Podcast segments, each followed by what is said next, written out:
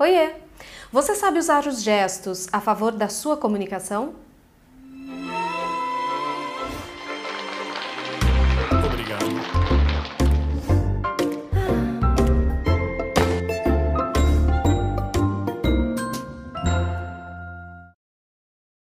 Mais um vídeo sobre comunicação aqui no canal e eu adoro falar sobre isso, sobre como falar melhor em público, se relacionar melhor com as pessoas e o tema de hoje é comunicação não verbal, os gestos. Os gestos são movimentos que realizamos com partes do nosso corpo ou com as mãos ou com meneios de cabeça durante a nossa fala que ocorrem para expressar informações ou ideias. Os tipos de gestos variam de acordo com a situação de comunicação, com o contexto e até mesmo com questões culturais. A gente não fala que os italianos são pessoas que gesticulam mais e os japoneses, por exemplo, são pessoas que gesticulam bem menos? Gesticular é um processo natural na nossa comunicação.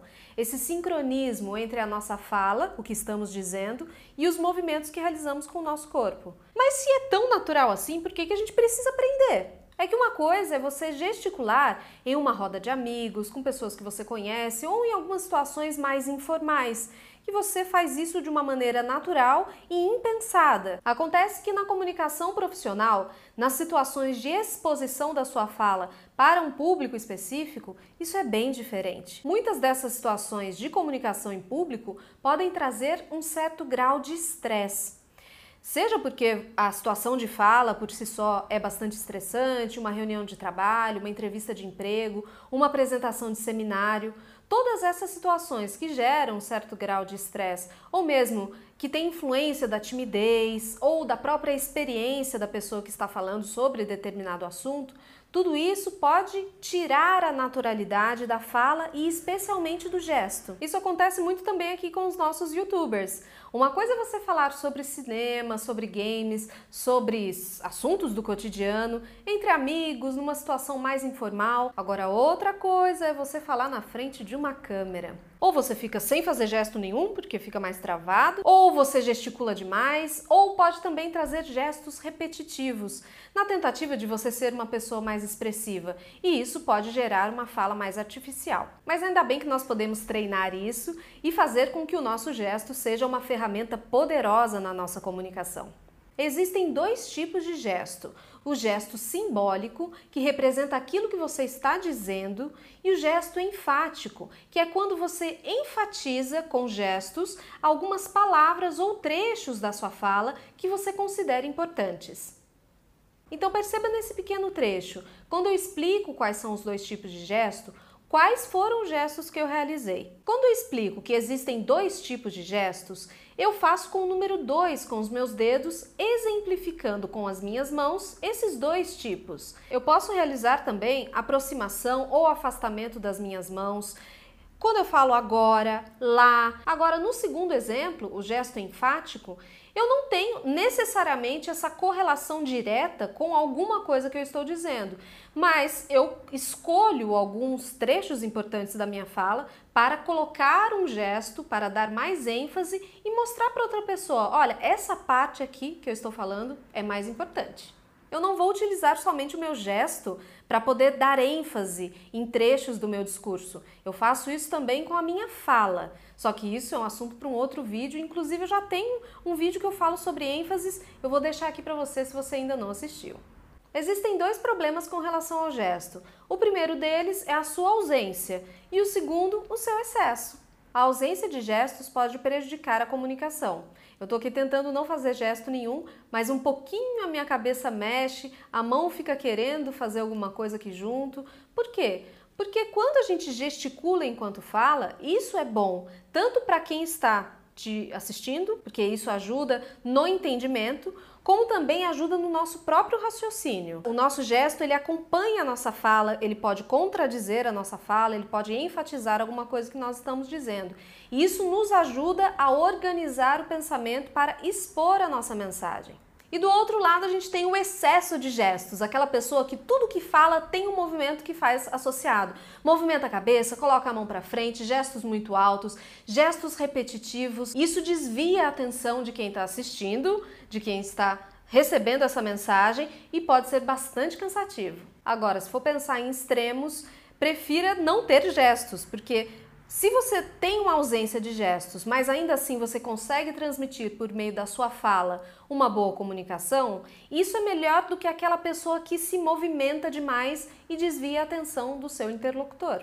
Porque se a gente coloca na balança a palavra e o gesto, o gesto ganha. Então, se tem muito gesto, ele vai ocultar o conteúdo dessa mensagem. Então, você que gesticula muito, toma cuidado para não usar em cada palavra que você fala um gesto associado. Ou o mesmo gesto muitas vezes. Tem gente que tem mania de fazer isso aqui toda hora, toda hora, toda hora. O que quer dizer isso? Não sabemos abrindo, fazendo isso daqui muitas vezes, assim, não somos italianos, maquê.